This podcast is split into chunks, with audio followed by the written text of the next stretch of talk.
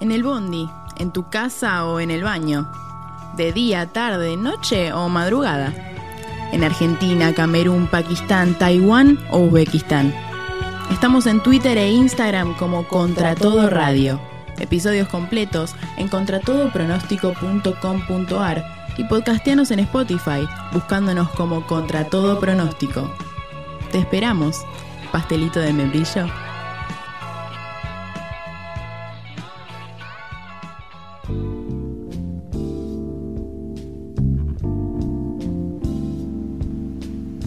Muy bien, seguimos aquí en contra todo pronóstico, siendo las 5.08 pm según el relojito de mi compu. Y como ustedes saben, venimos hablando ya hace un par de programas, eh, sobre todo en esta primera etapa del programa, en esta primera parte del programa, quiero decir, de, bueno, el teatro, la vuelta a la normalidad del teatro, las posibilidades que existen. Y hoy tenemos la suerte de tener una nota súper interesante con, una amiga, Camila Gracia se llama, ella es actriz, actualmente está eh, en Berlín, en Europa, y nos va a hablar un poco de, bueno, ¿no? Esto, cómo se está volviendo al teatro, a las salas, a las clases y su experiencia también en, otra etapa de la pandemia que hoy actualmente está eh, en el viejo continente. Está del otro lado de la línea Cami, hola, Facundo Pérez te saluda, ¿me escuchás? A ver, yo te escucho muy bajito, no sé si soy yo solo. Ahí va mejor, ahí va mejor. Me el micrófono un poco. bueno, genial. Bueno, gracias por la presentación. Muy bien. no, por favor, gracias a vos por compartirnos este ratito. ¿Todo bien? Todo bien, sí. Acá viviendo, eh, como decías, la otra parte de la pandemia, como un poco con delay. Pero a la vez viviéndola dos veces, porque estoy, obviamente, Em, al tanto de todo lo que pasa en Argentina y sufriéndola con mis viejos y mis amigos y después salgo de mi casa y es otra realidad, entonces estoy un poco mareada con cómo actuar y qué hacer, ¿viste? Tremendo. A ver, contanos un poquito. Vos vivías acá en Argentina y decidiste irte a Europa de, de viaje y luego te quedaste a vivir. ¿Cómo fue? Claro, bueno, sí, estaba en Argentina estudiando, trabajando, pero tenía muchas ganas de irme. Entonces empecé a averiguar por todos lados cómo hacer. Yo no tengo ni ciudadanía, ni plata, ni nada. bueno, ¿cómo puedo hacer para irme? Me falta un montón para hacer un intercambio con la facultad, lo que sea. Y encontré una manera de viajar haciendo voluntariados y trabajando a cambio de hospedaje. Entonces ahí empecé a meterme en la onda y probé vivir unos meses en Europa una vez, eh, a ver qué tal. Y trabajaba en un hostel, viajaba y me encantó. Y entonces me volví a Argentina, sí, una locura. Poder hacerlo es increíble. Sí, decías, ¿volviste a Argentina? Y volví, claro, porque ese plan era para unos dos meses nada más, para ver qué tal.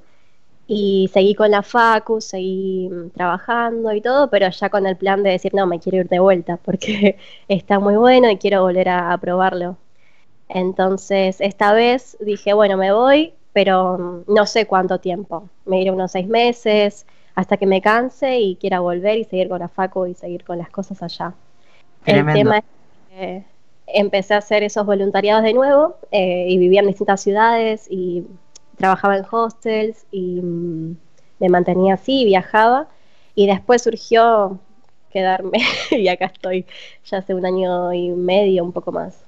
Tremendo, a mí me parece súper increíble esta, esta historia que me contás. No sé si será que yo tengo como las raíces muy echadas o los miedos muy a flor de piel, pero ya el, eh, la frase irme no sé por cuánto tiempo, no tenerlo bajo control, me da una angustia, una incertidumbre tremendo.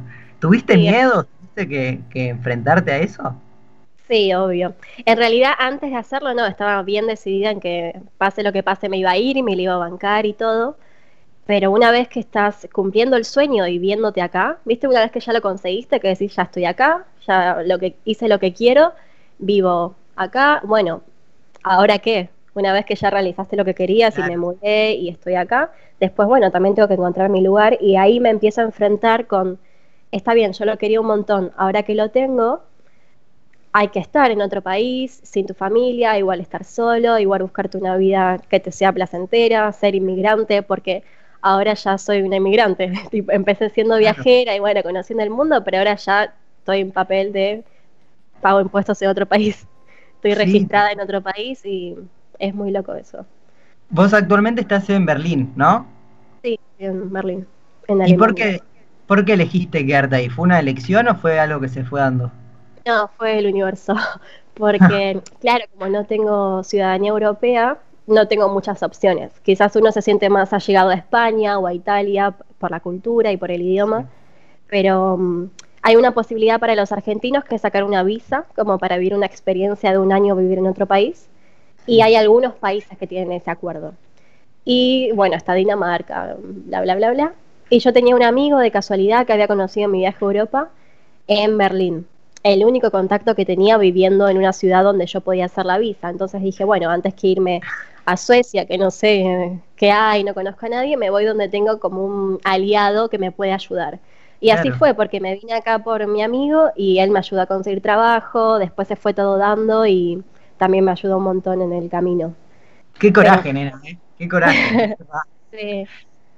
sí. pero tampoco es tan difícil eh, y tan imposible. Yo también cuando antes de viajar veía como, wow, Europa y vivir afuera y no sé qué, pero mira, se puede hacer y se consigue sos la viva prueba de que, de que es posible. Che, y con la actuación, vos acá estudiabas artes dramáticas, la licenciatura en actuación, y allá, ¿pudiste tener alguna vinculación con, el teatro, con el arte? Sí, en los primeros meses que estaba viajando, quizás no tanto, estaba más pasiva, em, yendo a ver obras cuando podía y mm. involucrándome con la cultura eh, como espectadora, en ponerle en Londres, iba a ver teatro, o en algunas ciudades iba a ver música, eh, iba como espectadora y cuando me quedé en Berlín, que ya empecé a sentarme, a trabajar y a tener una vida más eh, rutinaria, empecé a tomar clases de teatro físico. Lo bueno es que yo caí en Berlín de, a Berlín de casualidad, pero en realidad es una ciudad multicultural donde hay gente de todos lados, donde ni siquiera parece que es Alemania, es una ciudad del mundo. Camino por la calle, capaz estoy en cualquier barrio a cualquier hora y escucho acento hasta porteño, te digo, ni siquiera escucho español, escucho gente de Argentina, hay un montón de gente hispanohablante y un montón de argentinos, entonces casi que me siento en Buenos Aires. Y así como hay tanto hispanohablante, hay muchas cosas en español, por ende muchas cosas em, argentinas, vienen muchos artistas y también puedes estudiar y hacer lo que quieras. Entonces em, me metí a estudiar teatro físico, en inglés era esto, y también me metí eh, de casualidad con un grupo de chicas eh, latinoamericanas que estábamos formando un grupo para hacer performance, entonces nos juntábamos a entrenar y a compartir feminismo y poesía y entrenamiento corporal. Y de ahí salió una performance y un montón de aprendizaje. Y se formó un espacio en el que todas mujeres migrantes en un país donde no casamos una del idioma ni de la cultura y que encima estamos afectadas un poco por el arte, porque también migrar significa dejar a tu país, por donde dejar la lucha social que estás haciendo allá, el arte que estás haciendo allá, el arte del todo, porque también acá es muy difícil en un país donde no hablas el idioma venir a hacer teatro o lo que quieras. Estás un poco afuera en eso. Entonces encontramos un espacio para ayudarnos em, y hacer arte desde ahí. Y así hay un montón de espacios acá. Así que esa es la, la buena de Berlín. Bueno, buenísimo. Claro, vos hablabas del idioma, también eso, como es un súper condicionante y también hasta puede ser una oportunidad, sobre todo porque no elegiste, como bien decías vos, ir a España o Italia, no, no por una cuestión de elección nos contabas, pero digo, terminaste en Berlín con un idioma que si no lo hablas imagino que es dificilísimo de entender. Sí, es muy difícil. Pero lo, bueno es eso, no es un, un, pueblo de Alemania donde solo hablan alemán y uno está muy perdido, sino que acá te hablan en inglés y hasta español y conseguís también, yo estuve trabajando mucho en español y todo mi círculo de amigos es hasta argentino o hispanohablante, así que estás muy cómodo en ese sentido con el idioma. Obviamente te quedas afuera de cosas, pero no para tanto. Sí. Imagino también esta cuestión que vos nos contabas de, de, bueno, es difícil hacer teatro, por lo menos teatro de texto, cuando el idioma te es tan ajeno. ¿Vos hace cuánto estás ahí en Berlín? ¿Desde cuándo? Estoy desde junio del año pasado, así que un año y un mes. Claro, y te agarra la pandemia estando ahí, ¿y cómo afecta eso a tu actividad eh, artística? Esto que nos contabas de las clases y del grupo con, las chicas latinoamericanas. Em, justo cuando agarró la pandemia no estaba tomando clases, pero estaba queriéndome ir a, hacer este curso a Dinamarca. Em, Claro, vos, perdón, vos me contaste que ibas a tener cierta vinculación con el Odin Theater. Sí, sí, sí. Qué bueno Se eso. estaba ¿Querés por hacer en. Sí, se estaba por hacer en abril y mm, no, no pasó, tengo entendido. Igualmente no lo había terminado de arreglar, pero toda la preparación que estaba teniendo con el teatro físico eran algunas clases para, para ir al Odín. Y ahora, eh, post, post pandemia, porque ya acá estamos viviendo el después, Claro. eh, está pasando de nuevo y pasa en un mes, ahora en, en Dinamarca, en Holstebro. Y claro, como están las fronteras cerradas, no hay tanta gente que se anotó. No hay tanta gente que puede llegar al país. Claro. Ni siquiera por avión se puede llegar tanto y los pasajes tampoco están tan baratos para moverte en Europa, si bien la- las fronteras se pueden cruzar. Entonces también ahí tuve más posibilidades de poder hacerlo, porque antes había muchas personas y el cupo era muy limitado. Entonces ahora eh, voy a hacer eso. Así que sí, las actividades en Europa están volviendo. Imagínate que si vuelve este curso que es para que vivas ahí todo el día, son 10 días intensivos de teatro y, de clases, es porque se están permitiendo actividades y, y, mm, cursos y espectáculos. Claro. Es, imagínate lo difícil que es de imaginar para, para mí, para, para todos los que estamos acá en Argentina, con el pico máximo de, de la pandemia, como en el, en el peor momento, si se quiere, eh, la vuelta a la normalidad. Y la semana pasada justo hablábamos de esto, de que en esta vuelta o no vuelta a la normalidad que vamos a tener, viste que va a haber cosas que van a estar muy cambiadas. Hay muchos oficios que en realidad, bueno, se volverá con ciertas medidas preventivas, eh, distanciamiento social o lo que fuese, pero la tarea no se afecta. En el teatro, sobre todo imagino también en el teatro físico, con tanto contacto físico con la otra persona, ¿existe la posibilidad de la, bueno, te lo pregunto a vos, ¿no? Que estás ahí, pero ¿existe esa posibilidad de la vuelta a la normalidad tan rápido? ¿Se, se Mira. encara de la misma manera? Mira, te cuento lo que está pasando ahora, acá por lo menos en algunas ciudades. Eh, Alemania se rige por eh, estados independientes, entonces cada ciudad tiene sus propias normas. Entonces en cada ciudad es distinto. Hay algunas medidas, algunos impuestos, se maneja todo distinto. Y no en Berlín, pero sé que en algunas ciudades, hoy estaba investigando y también tengo testimonios de que eh, ponele un teatro abierto se, se vuelve a, a poner en, en marcha y en vez de butacas uno al lado del otro había sillones separados eh, de dos Ah. plazas o de tres para que cada uno vaya. Y bueno, los espectáculos al aire, libre están pasando de nuevo. Hay conciertos, hay acá hay mucho cine al aire libre o cine que vas con el auto y te sentas a ver la peli también está pasando. Eh, y otra cosa que pasa en los escenarios es que si hay algún concierto o alguna obra de teatro se tiene que adaptar a que haya hasta tres personas actuando en el escenario al mismo tiempo. Entonces si necesita subir una, tiene que bajar otra para respetar la distancia entre ellos en el escenario. Y otra cosa también que pasa por ponerle las óperas es que se está reduciendo también la cantidad de gente necesaria, poner en el coro para que no haya tanta gente junta y se están tratando de adaptar las obras y los espectáculos a esta situación.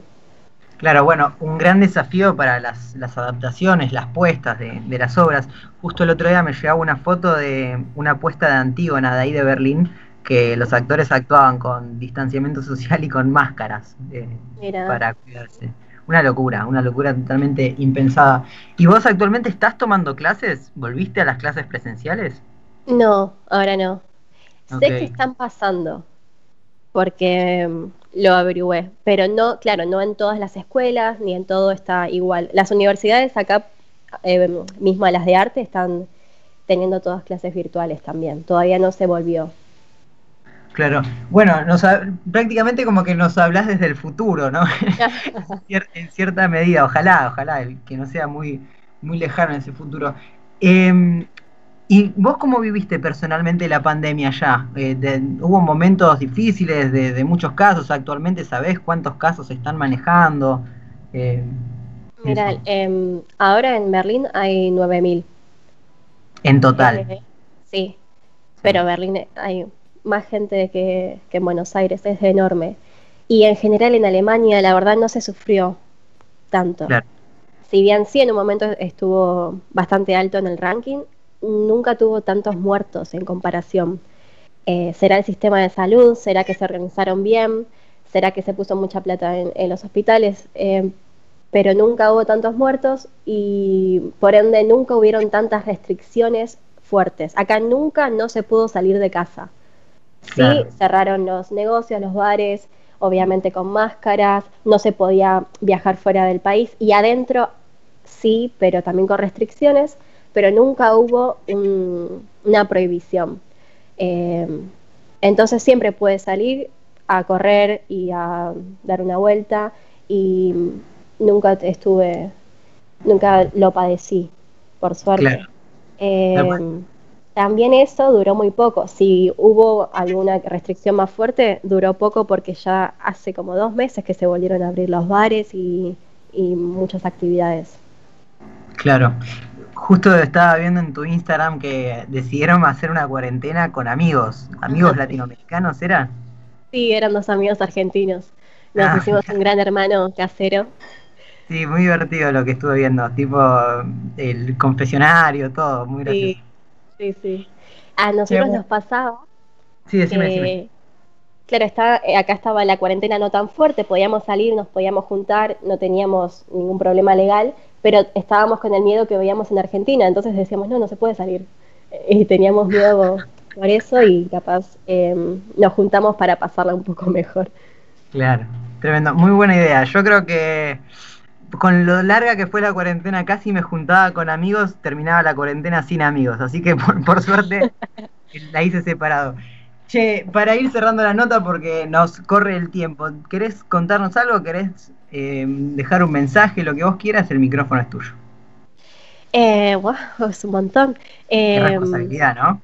Sí, necesito decir algo muy inteligente. Claro, claro. Em, Ay, em, Mira, te hago una, te hago una y de paso vas pensando que es como una pregunta protocolar que yo le hago a todos los entrevistados que pasan por este programa. Este programa gira mucho en torno a la merienda, porque es a la hora de la merienda. Y a mí me gusta preguntar qué están merendando. Pasa que con vos hay un desfasaje horario, ya estás como en la cena. Entonces voy a adaptar la pregunta y te voy a preguntar qué vas a cenar. ¿Tenés idea? ¿Ya cenaste? Sí, em, voy a cenar unas eh, nuggets de pollo fake, porque son veganas en realidad, pero parecen pollo y, y, puré. Bien, ya, hay menú entonces. Sí, hay menú. Em, nada, que me, me, parece muy importante todo esto que, que están haciendo, va, que intentamos hacer todos, de mantener em, el arte más allá de, de, esta situación, que en realidad es lo que nos, nos está salvando al final y nos va a salvar. Em, la, cabeza y el autoestima y el corazón, el seguir haciendo estas cosas y usar este tiempo, que yo sé que ahora está siendo muy largo en, Argentina y se puede volver insoportable, pero usar el tiempo para tomar una pausa de la vida, del mundo, reflexionar, crear, repensarnos, cambiar, tomarnos em, la, la libertad y el mimo de hacer todo lo que queremos hacer, que nunca tenemos tiempo y sacar algo bueno de, todo esto, porque todo lo que pasa, por más que sea, eh, por más que parezca negativo, al final podemos eh, salir adelante y sacar algo, algo bueno del mal. Totalmente, muy lindo Cami, muy lindo, comparto absolutamente y te agradezco por todo este tiempito que, que nos dedicaste, que nos regalaste. muchas gracias a vos. Bueno, pasó entonces Camila, gracias por el estudio virtual de CTP. Vamos ahora a escuchar una canción, si hablamos de Europa hablamos del Mediterráneo, si hablamos del Mediterráneo hablamos de Serrat. Nos quedamos con esta cancioncita y después más contra todo pronóstico.